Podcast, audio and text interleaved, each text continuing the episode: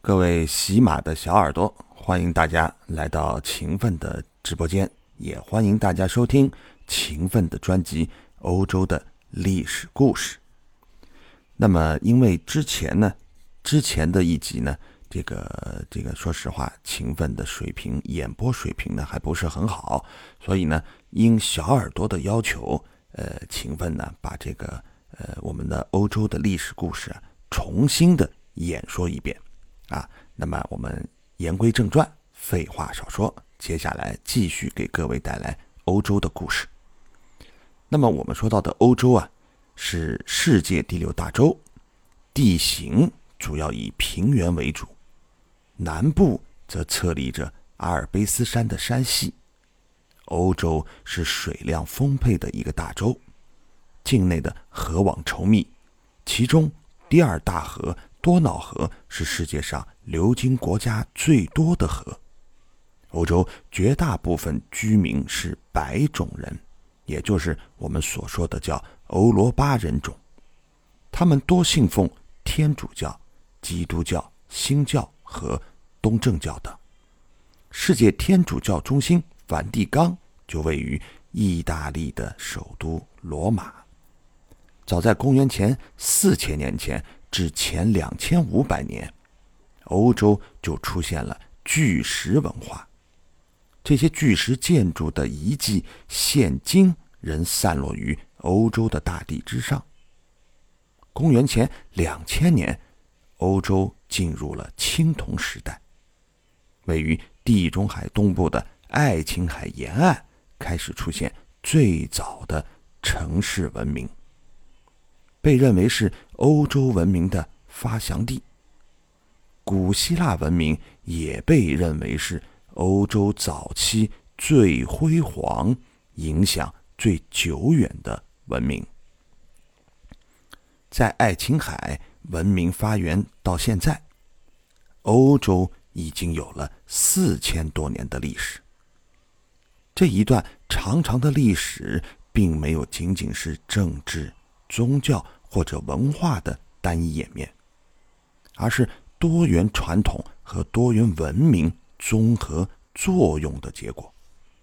数十世纪的单一民族国家发展，造就了二十世纪各具特色的欧洲各国。那么，我们接下来呢，就带大家了解一下，在史前，也就是大约公元前两千年前。欧洲进入了青铜时代。欧洲最早的城市文明——爱情文明也开始出现。爱情文明由克里特文明和迈锡尼文明组成，皆以气势恢宏的宫殿而著称。公元前十三世纪中叶，迈锡尼城多为多利亚人所灭，爱情文明也就退出了。历史舞台，希腊文明进入了一个新的发展时期。那么，欧洲的自然面貌，我们之前说到了，欧洲是欧罗巴的简称。欧罗巴一词最初来自腓尼基的叫做“伊不利”一词，意思是日落的地方或者西方的土地。欧洲西临大西洋，北靠北冰洋，南隔地中海和直布罗陀海峡与非洲大陆相望，东与亚洲大陆相连，是世界第六大洲。欧洲有着悠久的文明发展史，位于欧洲东南部的爱琴海地区为世界古文明的发祥地之一，称为。爱情文明也给人类留下了丰富的文化遗产。那么，我们在这儿就跟大家解释一下欧罗巴的传说。传说欧罗巴是腓尼基的公主，美丽而且聪明。宙斯爱上了这位公主，他变成了一头公牛，将欧罗巴带到了克里特岛上。宙斯将这一片土地赐予了公主，并用公主的名字命名，离克里特岛不远的那一片大陆，从此就被称之为叫做欧罗巴。这片大陆临近亚洲和非洲，正是现在的欧洲。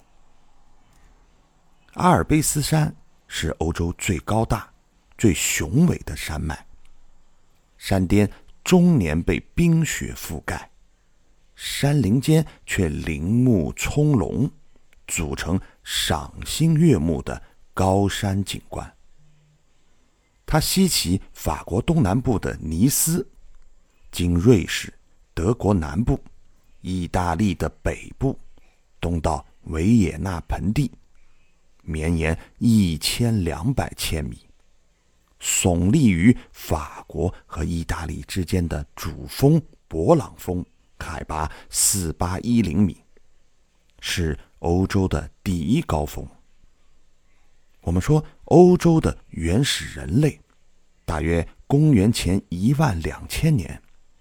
世界气候开始变暖，早期欧洲人有了固定的居所。公元前七千年左右的时候，欧洲农民开始开辟土地，种植庄稼。农业的出现使相对大量的人口开始永久居住在一个地方，群居的村落开始出现。这种变化。导致了社会等级的出现。早期欧洲人从此迈入了农业社会，并制造陶器，宗教信仰和崇拜也应运而生。尼安德特人是欧洲的早期智人，其祖先可以推溯至大约十万。到十五万年以前，因为因发现于德国尼安德特河谷的人类化石而得名。大约在公元前四万年前，尼安德特人灭绝了。据考古学家推断，其灭绝的原因是因为不能适应环境方面的变化，才走向了末路。我们说，克罗。马农人、尼安德特人灭绝后，另外一种人开始出现在欧洲大陆，也就是克罗马农人。克罗马农人属于晚期的智人，其化石最早发现于法国的克罗马农山洞。据考古学家认定，他们的体质形态基本上和现代人相同。行走时已经能完全的直立，而且动作迅速灵活。克罗马龙人的特征是额高而穹，颅顶高而宽大，脑圆而丰满，脑容量平均为一千六百六十毫升，现代人平均脑容量之上，脑内。文者与现代人没有差别，具有相当高的智慧。旧石器时代是石器时代的早期阶段，以使用打制石器为主要标志。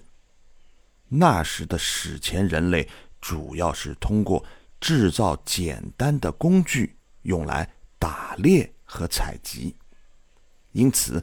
主要的狩猎为生。后来，为了适应自然环境的变化，史前人类才逐渐过渡到采集、渔猎的生活。